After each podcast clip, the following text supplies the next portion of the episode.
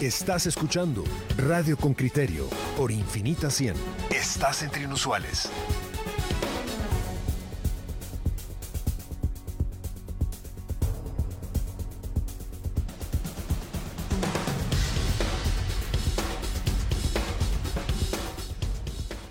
Pero miren, hablando de vocación, la historia que escucharán a continuación es de jóvenes que siguieron una vocación, pero llegaron al final del camino y no hubo no, no hubo una oportunidad laboral. Así le responde a Henry Bean, uno de sus entrevistados, lo que me quedó es trabajar con los chinos o irme para Estados Unidos, como se ha ido el resto de mis compañeros.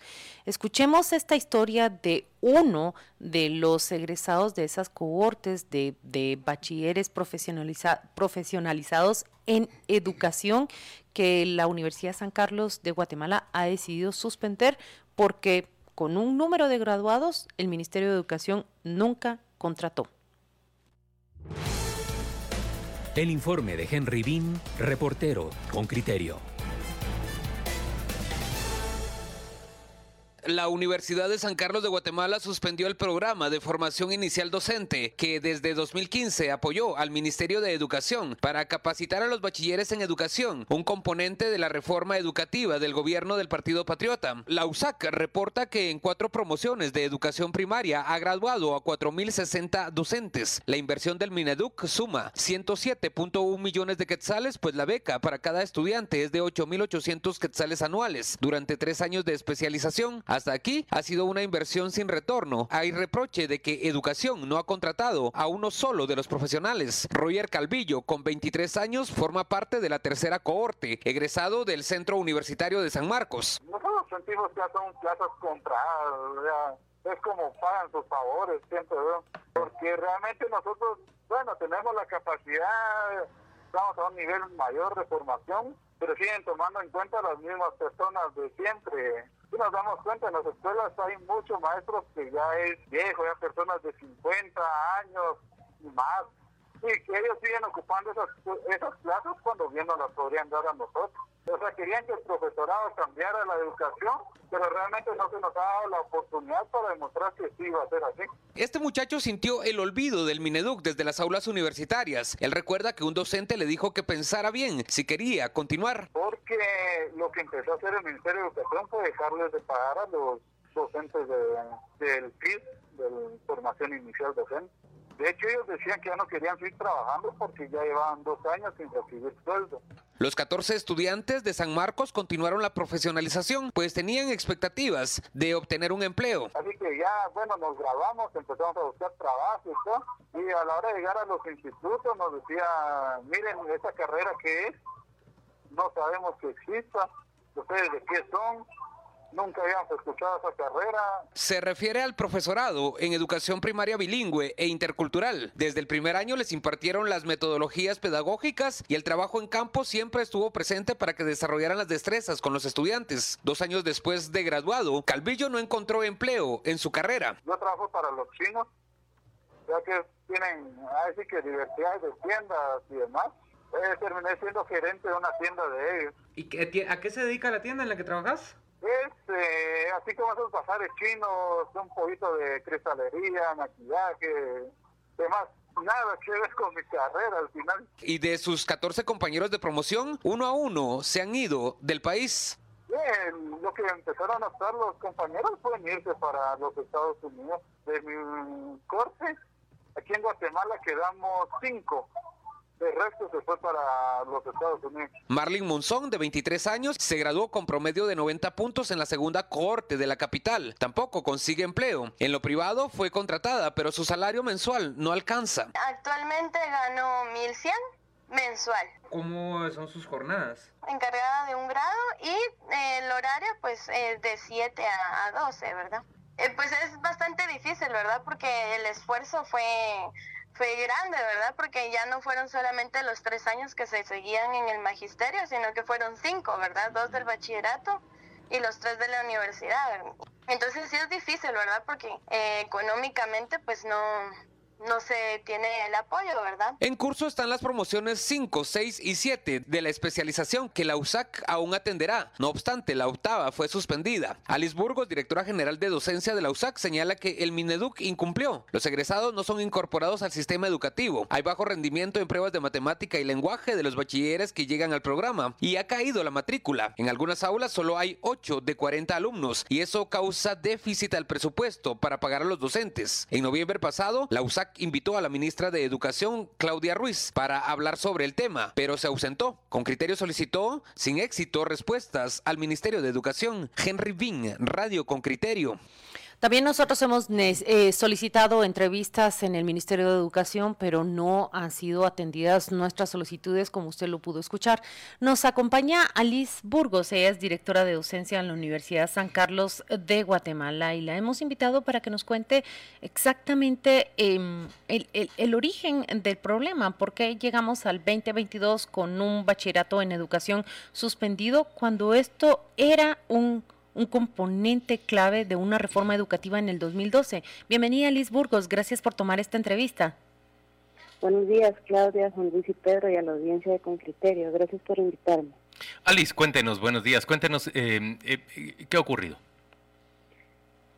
Bien, eh, la Universidad de San Carlos asume el compromiso junto al Gobierno de la República de contribuir al logro de la calidad educativa inicia el programa de formación inicial docente que en los últimos años eh, ha dado aportes eh, relevantes, pero que a la vez, eh, dada la no contratación de, sus egresados, eso ha desincentivado a los estudiantes, a, la juventud guatemalteca, por ingresar a, a, este programa. Historias como las que escuchamos son la publicidad del programa y el incentivo para nuevas promociones que ingresen al programa. Entonces están escuchando que se van, se gradúan y luego tienen que irse a Estados Unidos porque no encuentran una posibilidad para desarrollarse profesional y económicamente en Guatemala, se tienen que ir. Entonces, ante lo que nos encontramos es a una apertura que está iniciando la Universidad de San Carlos para plantear una discusión seria de la política de formación inicial docente y que debe seguir siendo a nivel superior, sin desgastarnos nuevamente en entrar a la discusión de si se crean las escuelas normales superiores porque sería inconstitucional. Entonces, bueno, la USAC ha cumplido al máximo sus compromisos con el Ministerio de Educación, pero ellos no quieren asumir los costos que eso representa. Hemos hecho nuestro mejor esfuerzo en formar profesores, no han sido contratados. Entonces, esto ha generado una crisis económica para la universidad que presentó los requisitos o los requerimientos al Ministerio de Educación porque no se puede seguir sosteniendo un déficit. Entonces, eh, es una combinación entre un interés por la importancia que esto tiene indudablemente en aporte al desarrollo de la calidad educativa en Guatemala, pero también un, a la vez un problema para la juventud guatemalteca que se está graduando y no encuentra trabajo, no le dan la opción de trabajar y que ha generado un déficit financiero para la Universidad de San Carlos. Alice, entiendo, perdón, entiendo que el Ministerio de Educación les tenía que pagar o le tenía que pagar a la Universidad de San Carlos la formación de estos de estas personas que, desde el bachillerato accedían a ampliar su formación universitaria. Eh, ¿en, ¿En qué consiste eso? ¿Es un pago por persona? ¿Cuánto es eso? ¿Es una cantidad fija? Es decir, para entender este déficit financiero. Gracias, Pedro. Lo que ocurre es que el Ministerio de Educación en las cartas de entendimiento que también fueron firmadas por la Universidad de San Carlos, hace un pago por estudiante al año de 8.800 quetzales. Y uno de los problemas ha sido que el programa FIL, Formación Inicial Docente, eh, se creyó que era lo mismo que el PADEP. El PADEP es el programa de actualización y desarrollo docente de, de los profesores en servicio que ya están contratados y el Ministerio de Educación le paga a la Universidad de San Carlos también 8.800 estudiantes, eh, 8.800 quetzales por estudiante, pero PADEP es un programa masivo mientras que FID es un programa exclusivo que busca reducir o buscaba reducir la cantidad de estudiantes que se formaban anteriormente en magisterio. Fíjense la contradicción. Anteriormente, en los primeros 10 años de este siglo, se tenía una saturación del mercado laboral de maestros porque teníamos 20 mil maestros graduados al año y no se podía absorber esa cantidad que se graduaba. Entonces se buscó mejorar la calidad, reducir la cantidad de estudiantes, atraer a la carrera docente a los mejores profesores, a los mejores jóvenes formados que respondieran a esas aspiraciones de calidad y se crea el programa de formación inicial docente. Entonces, eh, la caída progresiva de la matrícula ha impactado el programa. Y quiero aclarar algo, porque también nosotros lo que estamos planteando es un diálogo abierto al Ministerio de Educación.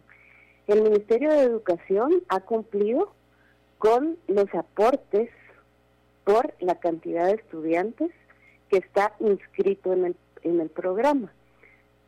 Nosotros estamos haciendo un cambio del planteamiento del Ministerio de Educación, porque lo que necesitamos es que en el lugar de pagar por estudiantes, paguen por cohorte, porque la cantidad de estudiantes, 8, 15, 20, no es suficiente para cubrir todo el, el recurso financiero que se necesita invertir. Alice, entiendo, entiendo el problema financiero de la universidad, ya me lo dejó claro, pero, pero déjeme entender otra cosa más.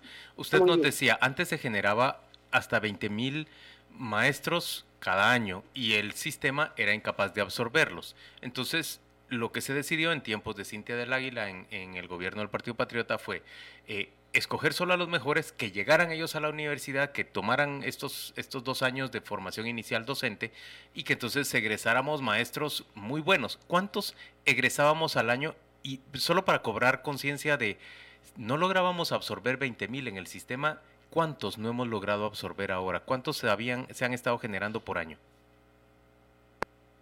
La graduación también ha venido en disminución. Empezamos graduando alrededor de 1.200 estudiantes en la primera cohorte y llegamos en el 2021 con eh, esa graduación progresiva alrededor de 300 estudiantes. Entonces, y ni siquiera esas cifras hemos logrado absorber en el sistema educativo público. No, ni siquiera. Alice, yo quisiera que le describiera a la audiencia cuál es el perfil de ese graduando. Es decir, ¿qué tiene ese maestro preparado en la Universidad San Carlos bajo este programa que lo hace un maestro profesional con capacidades y habilidades de valor agregado frente a lo que hoy por hoy tenemos? Descríbame a uno de sus graduandos. En términos generales, la formación profesional que brinda la universidad aspira el desarrollo del pensamiento crítico de sus egresados, el que ellos sean profesionales que se cuestionen y aporten a la sociedad guatemalteca. En el caso del programa de formación inicial docente, que sean egresados que reúnan estas características, pero que adicionalmente se presenten en las aulas guatemaltecas ante la niñez para darles la posibilidad de, desarrollar sus destrezas de lectura, de razonamiento lógico matemático, pero fundamentalmente enseñarlos a que sean los ciudadanos que este país necesita. Entonces eh, tenemos eh, docentes graduados que eh, reúnen esa capacidad para, con un conjunto de estrategias, porque a lo largo de la carrera han llevado a cabo prácticas que puedan enfrentar en las aulas el desarrollo de, la educación nacional y las características que están enfrentando eh, hoy ante la situación que estamos viviendo con la niñez y la juventud. Entonces, eh, es eh, un conjunto de, habilidades acompañadas de, de, un compromiso, compromiso social también, porque se ha discutido, he estado en otros programas en donde se ha discutido que esto se tiene que abrir a las universidades privadas perfecto, ellos son parte del sistema educativo. No obstante, en la Universidad de San Carlos se forma a docentes para que trabajen en la educación pública, a diferencia de lo que hacen las unidades, eh, universidades privadas que se dirigen hacia otro tipo de población. Entonces, en la Universidad de San Carlos estamos ante la formación de los docentes que se van a hacer cargo de la educación pública de este país. Alice, eh, yo entiendo que uno termina su bachillerato, accede a este programa de formación universitario de creo que son dos años, ¿no? O, algo así. Tres. O tres, y digamos que lo que obtenemos son, sean públicos o privados, son profesores graduados con una capacidad mayor porque han pasado por la universidad cuando, cuando esto se les pone, y todos los años yo veo que el, que el Ministerio de Educación contrata profesores, es decir, todos los años hay contratación. Cuando uno se sienta con el Ministerio de Educación y le dice, bueno, si se están creando o se están formando profesores universitarios de nivel técnico, si se quiere, pero universitarios a fin de cuentas, que la lógica dice que incrementan la capacidad docente por todo lo que usted ha dicho y seguramente muchas cosas que no ha dicho más, ¿qué, razón da el Ministerio para seguir contratando bachilleres maestros en lugar de universitarios maestros, que sería la, la, lógica eh, que, que, entendería uno que hay que hacer? ¿Qué, ¿Qué les dicen cuando contrastan ustedes estas opiniones?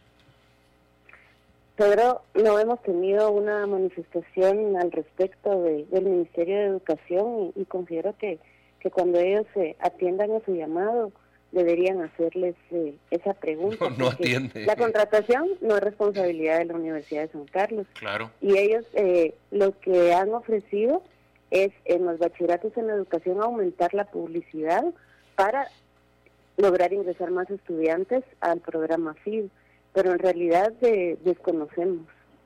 Digamos que le han dado la espalda a los egresados del programa FIT en beneficio, si se quiere, de bachilleres maestros y eso repercute en la educación negativamente. Dicho desde fuera porque desde dentro no nos lo explican de otra manera. Así es. Alice, la, otra pregunta para usted. Entendí en el reportaje y, y, a ver, hay una, usted ve una degradación o un empeoramiento, por ponerlo en términos más sencillos, de la formación de, de los muchachos que le llegan a, la universidad, corte por corte? ¿Siente que, que se reduce el nivel de la calidad de, de esa educación?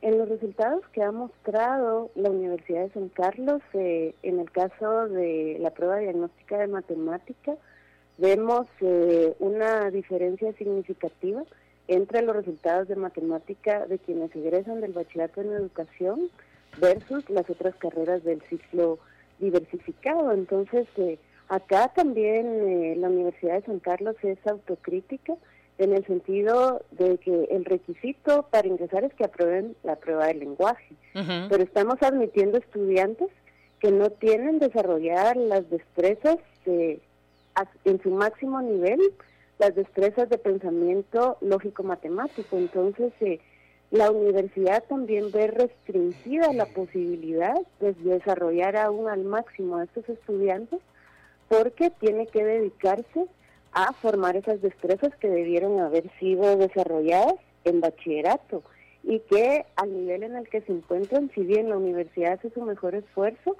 no se logra todo lo que se esperaría lograr. claro, pero no, no, no le pidan al sistema lo que no, no da el sistema cuando ellos se gradúan, ¿cuáles son esos resultados comparados con, los niveles con los que ingresaron?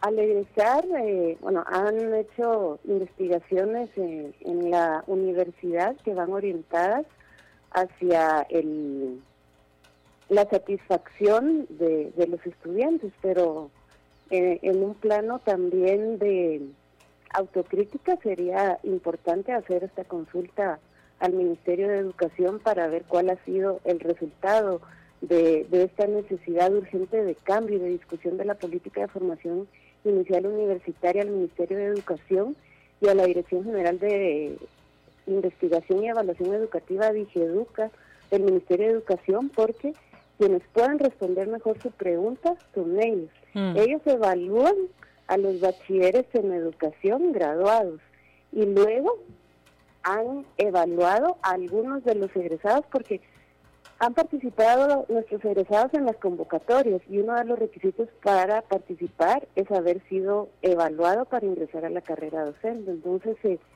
Este tipo de estudios no se han realizado en la Universidad de San Carlos. Ah, y ustedes desconocen el punteo. De educación, ¿Perdón? Ustedes desconocen ese punteo, desconocen cuál ha sido el desempeño.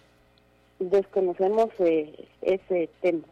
Muy bien. Alice Burgos, directora de docencia de la Universidad San Carlos de Guatemala, muchas gracias por aceptar esta entrevista. Nos despedimos de usted. Que tenga un buen día. Gracias a ustedes por la invitación y por discutir este importante tema. Gracias. Salud.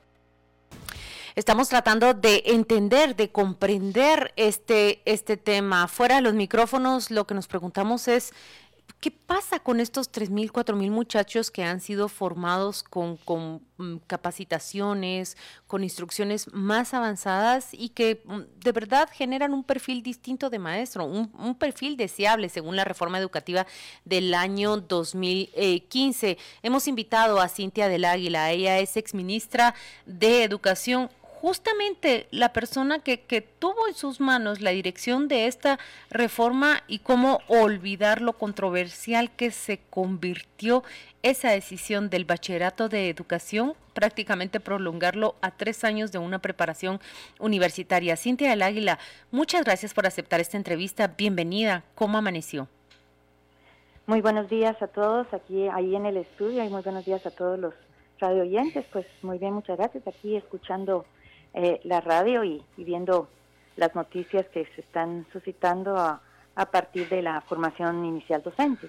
Eh, Cintia, e, es triste y lamentable que, no haya tenido éxito en convocatoria, según entiendo de lo que dice Alice, de, de, magisterio, de maestros con una formación universitaria, y mucho más triste que los que los pocos que han salido tampoco hayan sido contratados en el sistema. Pareciera que estamos condenados a seguir teniendo maestros bachilleres porque no funciona la cosa. ¿Cuál es su percepción, usted que es un poco la, madre de esta criatura?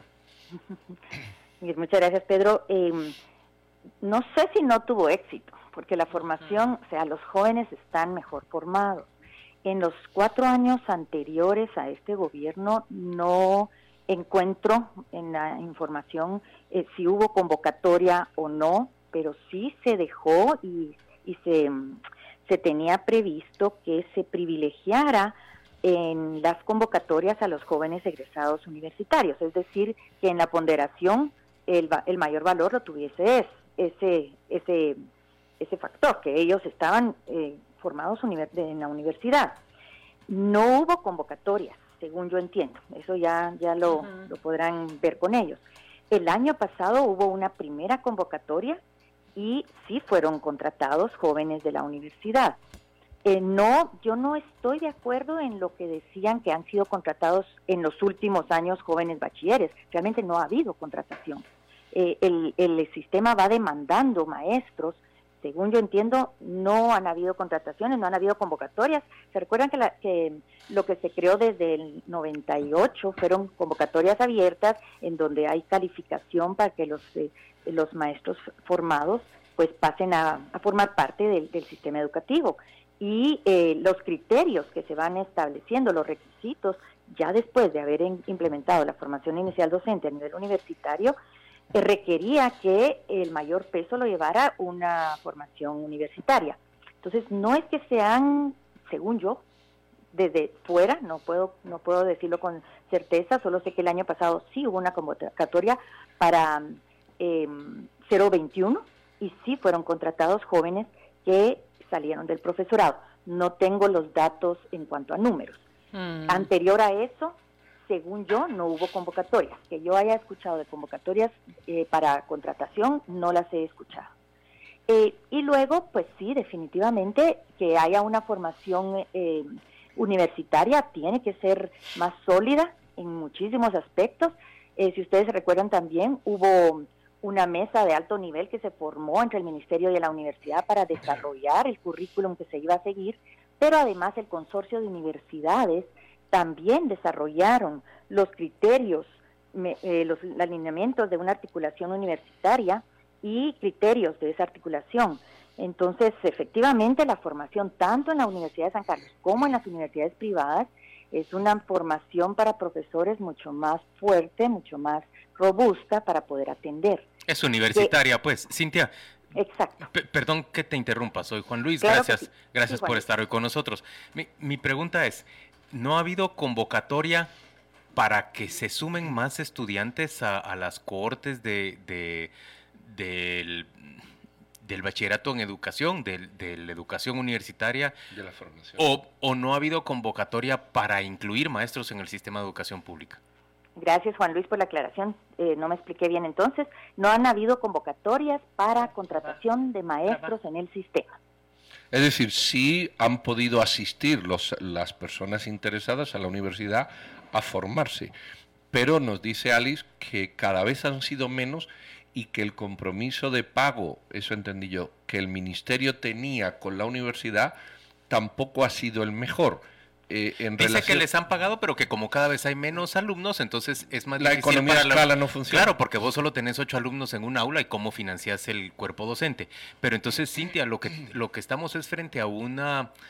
A ver, el sistema se ha negado a seguir contratando a más maestros en los últimos años, es lo que nos decís. Pues no sé si se ha negado, no han necesitado, eso ya es un análisis aparte, ¿verdad? Porque regularmente había una rotación de más o menos, según lo, que habíamos eh, hecho el estudio. En ese momento, como dijo Alice, se graduaban 20 mil y, el, y el, el Estado absorbía unos 2.500. Esas convocatorias para ingresar a nuevos eh, docentes no han habido no sé qué tan saturado está de maestros. La verdad, ahí tendríamos ese ese análisis muy importante. ¿Y cabe la posibilidad de que se haya contratado sin convocatoria y que estas, digamos, que estas contrataciones sean en moneda de cambio en términos políticos? Eso sí, eso sí no puedo yo asegurarlo. Eso sí, no puedo asegurarlo. Lo que sí es que no creo yo, de acuerdo a lo que vimos en, en el CIAF y todos los pagos estos, el ministerio sí ha pagado efectivamente, como se ha reducido el número, los pagos hacia la Universidad de San Carlos han disminuido. Y lo que yo entiendo es que en estos momentos la Universidad de San Carlos está solicitando, eh, como dijo Alice, que sea un pago por cohorte, pero ese pago por cohorte aumenta los costos bastante al Ministerio de Educación. Y entonces ya para, para eso, en mi opinión personal, si vamos a pagar más eh, ya hay universidades que también están en todo el país y por lo tanto se podría hacer un esquema de becas de la excelencia que funcionó hace unos años o u otro esquema de, pago al estudiante para que escoja en qué lugar cercano a su vivienda puede ir a estudiar y puede ser formado en la Universidad de San Carlos o en alguna de las universidades que cumplan con los criterios de elegibilidad. ¿Sabe qué me llamó la atención cuando Alice Burgos nos cuenta que quienes se han graduado de ese bachillerato y ya aspiran a este programa de formación presentan las deficiencias que ya son consabidas, eh, deficiencias en, en, sus habilidades lectoras, deficiencias en sus habilidades de pensamiento lógico y matemático. Aquel parece ser eh, eh, un, un, problema de raíz que, que lo, lo, conversamos durante décadas y, y, pareciera que avanzamos, pero a un paso muy lento. Sí, sí, precisamente usted tiene toda la razón y usted le dijo ahí lo que tenía, es un problema sistémico en donde se tiene que fortalecer y se inició eh, un programa de fortalecimiento en las mismas normales y en los eh, institutos diversificados para matemática, lectura, que son nuestras debilidades y que se vienen hacia atrás. Mire, este es todo un círculo, ¿verdad? Y entonces era una mejor formación de maestros para que entraran dentro de en la primaria y empezaran con una mejor formación de jóvenes. Pero si ese círculo no se cierra, eh, va a ser difícil poder tener avances. Yo, yo, veo, yo veo, Cintia, que si no hay una contratación, que ahora no sé el número, quizá ustedes eh, hicieron un cálculo numérico, usted ha dicho como 2.000, teniendo en cuenta todos los centros que tiene la Universidad de San Carlos, que la formación de magisterios de, maestros es nacional, sí se puede, sí puede ocurrir que en algún centro de todos los que tiene la universidad eh, haya un, un, grupo tan pequeño que efectivamente no sea interesante y evidentemente centralizarlo supone un costo para la persona que va que no lo va a poder, no va a poder eh, soportar. Eh, eh, con 2.500 contrataciones anuales, y me estoy inventando el número, que es parecido al que usted ha dicho, con 2.500 contrataciones anuales ¿existe de alguna manera un equilibrio económico entre lo que paga el Ministerio, lo que soporta la Universidad de San Carlos y la distribución de centros? Porque toda esta formación es a nivel nacional. Si se le suman las universidades privadas, es evidente que se diluye más todavía. ¿Hay, hay un modelo económico humano en este tema que, que sí sea sostenible? Sí lo hay, sí lo había en el momento en que esto se diseñó cuando se diseñó junto con, la Universidad de San Carlos, sí estaba el modelo y sí, sí era sostenible, por eso se está pagando. Ustedes saben que la Universidad de San Carlos no, no, no se cobra, ¿verdad? O sea, el, la cuota que, es, que ellos solicitan es mínima para su mantenimiento. Eh, pero este programa específicamente, y ustedes oyeron, son 8.800 quetzales porque era una nueva logística e infraestructura que ellos tuvieron que organizar para poder atender. Pero una vez ahí, ya es eh, que, establecida, eso pueda crecer y eso pueda ser eh, no autosostenible porque sigue siendo pagado. lo ideal efectivamente es que no baje, pero para eso el sistema completo tiene que funcionar en su conjunto. Lo que, como yo lo entiendo, digamos, el Ministerio de Educación está eh, becando a las personas que reúnen las características para estudiar magisterio y, se les está dando una educación de mayor calidad. Esa es la aspiración. Cintia, te quiero hacer una pregunta más abarcadora. Han pasado años desde que fuiste ministra de, Educación. Esta es la, reforma más eh, ambiciosa que se ha hecho en el sistema educativo en los últimos 30 años, diría yo, y, ya sabemos la gran oposición que hubo con la desaparición de las escuelas normales y de los colegios privados que daban magisterio. Eh, pero lo que yo veo tristemente es que nuestro sistema educativo público, el que educa a los hijos de los más pobres, lejos de mejorar en los últimos 15, 20 años, en realidad parece estar teniendo cada vez más una degradación acentuada en los últimos dos años por la pandemia y honestamente por la pésima gerencia del, Ministerio de Educación reciente. Em, ¿Hacia dónde vamos, Cintia? ¿Qué, intervención necesitaría ahorita nuestro sistema educativo para darle oportunidades a, esos muchachos, a, los hijos de la gente que, que hasta este momento solo ha tenido por opción ser labriegos en el campo, ser trabajar en una finca? Pero sí, todos los pasos que se han dado, yo creo que han habido varios momentos de reforma importantes en Guatemala en los últimos 30 años, ¿verdad?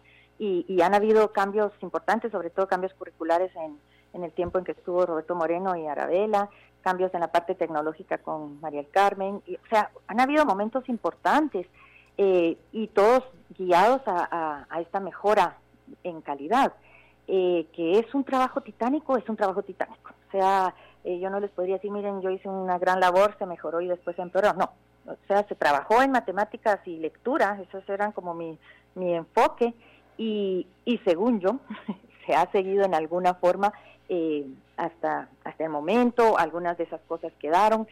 Hay muchos cambios a, lo largo de a lo largo de los cambios de gobierno. Ese es, ese es un, un problema muy grave. Eh, digamos con esto mismo de la formación inicial docente. Eh, se hace el plan, pero luego eh, pues se debió haber seguido en, en, la motivación y en la apertura de esos espacios, porque sí, eh, de forma natural el sistema y los docentes se van, ¿cómo se llama? Eso, cambiando en un número tal como nos lo dijo Pedro y fue el que nosotros pusimos en nuestra en, la propuesta de la estrategia de 2.000 a 2.500 anuales. Eso es un cambio normal. ¿Qué ha pasado ahí? ¿Por qué no se han contratado? ¿Por qué no hubo contrataciones en esos en ese periodo después de que inició la formación inicial? Que cabal los primeros graduados fueron en el 2016. Entonces, esa es una una primera renovación, una primera parte de la renovación que podría haber. Por otro lado está el PADEP, que también lo mencionó Alice, que es la profesionalización de los docentes. Entonces hay que atacar por muchísimos lados para poder llegar a ese cambio que uno quiere. La formación de los docentes, la formación de los docentes que ya están en servicio y luego ya el fortalecimiento de las capacidades de los que están trabajando y que pueden hacer ahí algún tipo de cambio. Y también, eh, tal como lo dices Juan Luis, ahorita la pandemia vino a traer y a evidenciar unos unos problemas gravísimos que tenemos, como es el poder llegar a todas las escuelas por falta de Internet. No tenemos esa, esa posibilidad. Y ahí viene algo más que rebasa el, al Estado, pensaría yo. Eh, cuando yo estaba en el, en el ministerio, pensaba, bueno, si todos nos pusiéramos de acuerdo y lleváramos el Internet.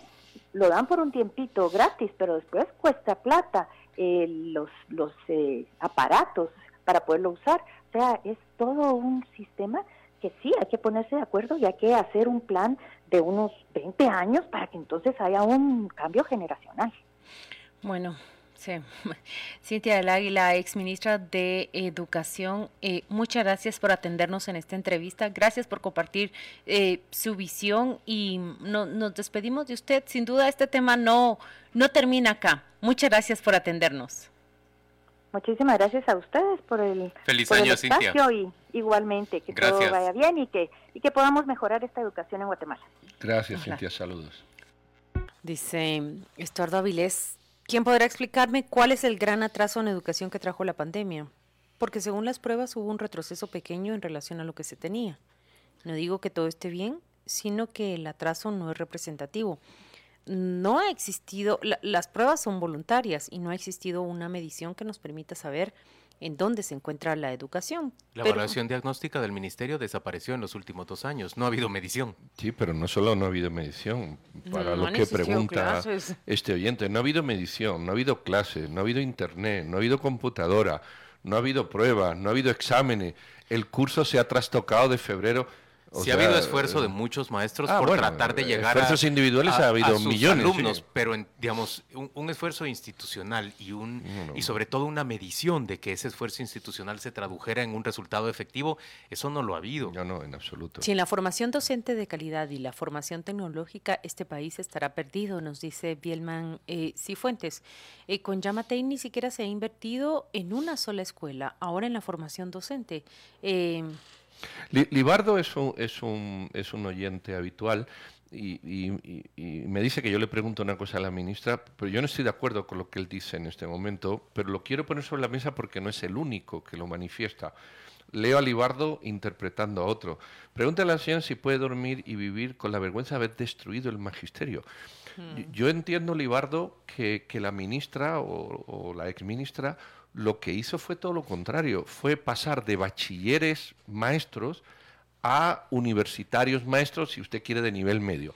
Ese salto universitarios. Técnico, pero a fin de cuentas universitario. O sea, incrementó en, un marco de, programa la calidad magisterial un paso de gigante. Es más, deberían de ser maestros con cinco años y, con maestría y doctorado para el bachillerato. Yo no estoy de acuerdo con Libardo igual. Por eso yo creo que, en este caso yo Cristina Lemos lo que dice es sí ha habido seguro escolar. Creo que ha habido, bueno, ha, habido seguro escolar porque el negocio es lo más importante en este gobierno. No es importante la calidad de la educación. Y, como sociedad nos tenemos que cuestionar realmente. Si no nos trazamos como objetivo lo que les digo constantemente, que tengamos a los hijos de los más pobres mejor educados para que puedan tener opción a otro tipo de trabajos que les, que les ingresen más dinero y que les permita tener una mejor condición de vida, simplemente prolongamos la situación en el país, si no es que la, la empeoramos. Juan Carlos Molina nos dice, Juan Luis, me extraña que ustedes no sepan, ahora ya no dan plazas presupuestadas porque quieren evitar el escalafón.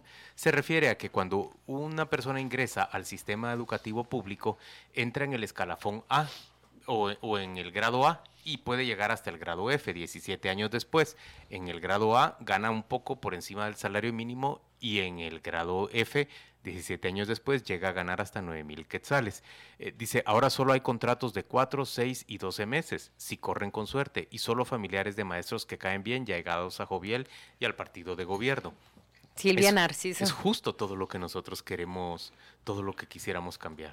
Silvia Narciso dice, necesidad de docentes hay, pero el ministerio no ha satisfecho esa demanda. Es ilógico docentes sin trabajo y escuelas sin docentes. Miren, poco hemos comentado entre nosotros y con los oyentes eh, con criterio la entrevista que desarrolla eh, Henry con, con ese estudiante egresado de la primera o segunda cohorte de estos maestros profesionalizados. Cuando le dice, bueno, trabajo acá en una tienda de los chinos, vendemos eh, cositas, adornos, vendemos maquillaje, es ¿Es el único lugar en donde él pudo conseguir o es uno de los lugares que se le abrió como oportunidad eh, laboral para él? Pero el siguiente dato es el impactante. Dice, de San Marcos éramos 14, quedamos 5 en Guatemala. todos los demás se han ido hacia Estados Unidos. Ese es un dato impactante, pero también el de la maestra contratada en, eh, en, un colegio privado que dice, trabajo de 5 a 12 del día y gano 1.100 quetzales al mes. Eh, a ver, ahora contrasta ese dato de esta patoja contratada por 1.100 quetzales al mes y, y entendés con facilidad por qué nueve de los 14 egresados de la promoción de este otro muchacho en San Marcos prefieran irse a Estados Unidos a buscar un, futuro. Te voy a leer una noticia del 20 de septiembre del año pasado, o sea, de hace ¿qué? cuatro meses. Intermediación por contratación de 6.000 maestros. Para dar seguimiento a la convocatoria para la contratación de 6.000 maestros bajo el renglón 021 en el Ministerio de Educación, la Comisión de Descentralización y Desarrollo que preside la diputada Leslie Valenzuela del Bloque UNE se reunió de manera virtual con funcionarios del MINE. Es decir, sí ha habido, dicen que no, pero sí ha habido. Todos los años hay hay pasos. Pero esas contrataciones que nos está diciendo Juan Carlos por medio de por medio de contratos temporales. Bueno, lo que sea, sea temporal o no sea temporal, porque evidentemente ahora es temporal y supongo yo, entiendo yo, que alguien que ha sido temporalmente contratado a la hora de sacar una plaza tendrá unas ventajas X, lo mismo que decía la ministra, se le quería dar prioridad a los que tenían estudios universitarios versus los que tenían un bachillerato.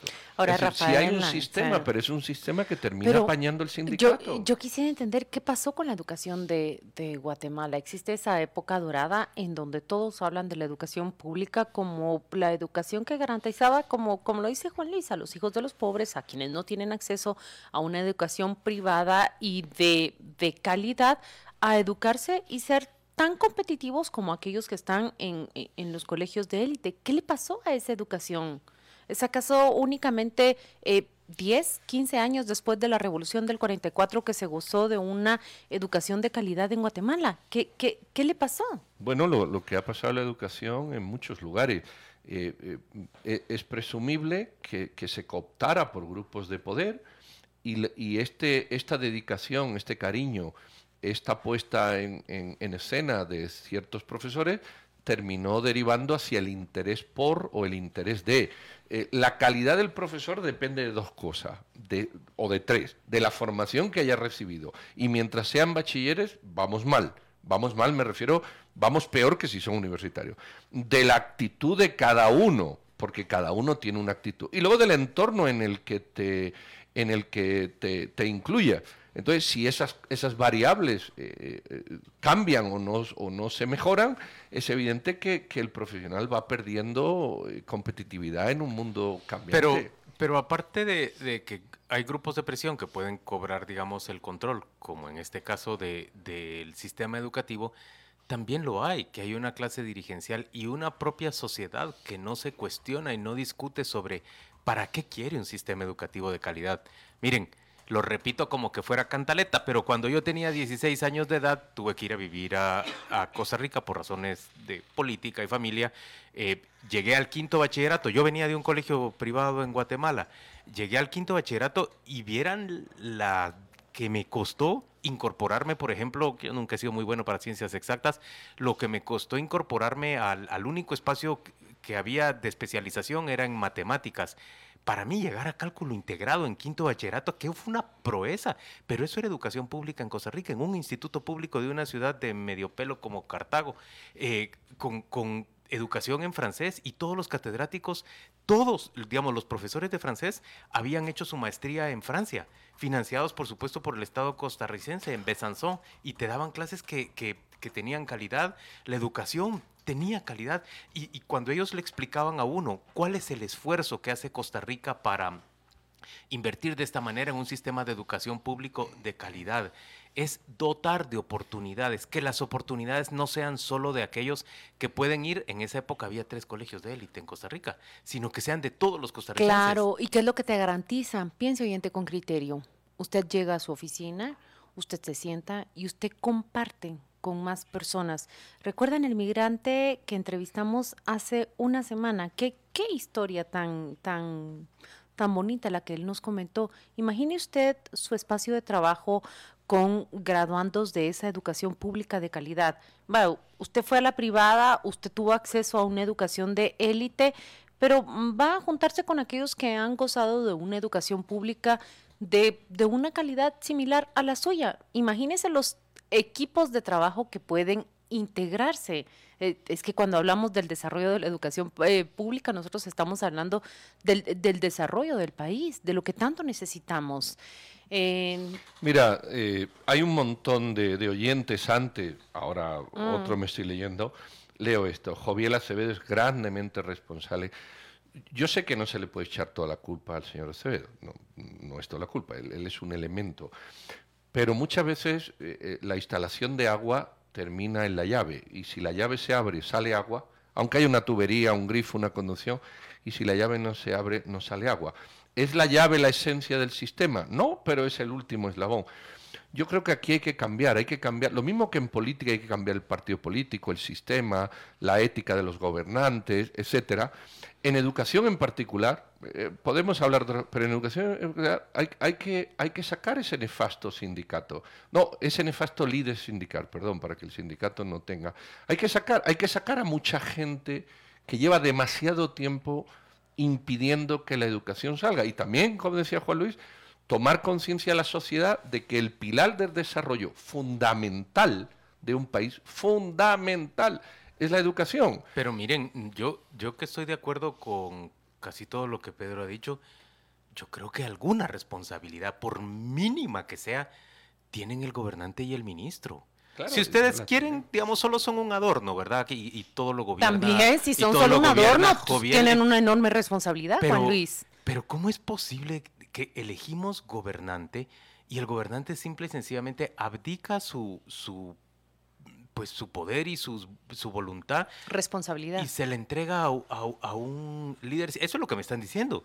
Que todo en este país lo gobierna, que todo el, sistema educativo lo gobierna este señor. lo, maneja. Y en el plano, ahora les pido nada más para ver que eso no, no tiene sentido eh, puesto en esos términos absolutos, que la responsabilidad es del gobernante que le pide a usted el voto y, de y del ministro nombrado por ese gobernante.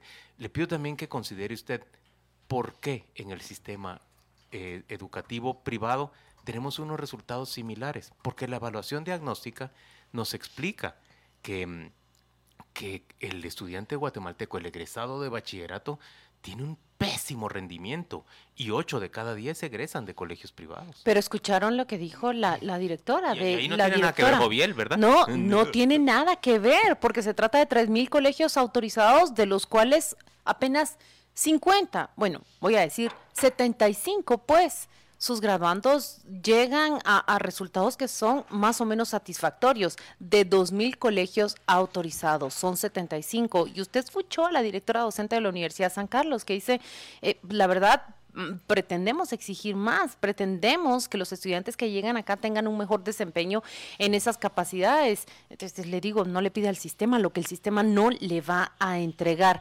Miren, no sé, no sé en dónde está la salida y cómo se compone esto, pero pienso, ¿cómo se pudo hacer en el 44 esas escuelas tipo federación? Esa gente que fue educada en los 15, 20 años después, que de verdad no, no le envidia nada, no, no, no, no le falta nada eh, de su educación a la educación de élite de hoy.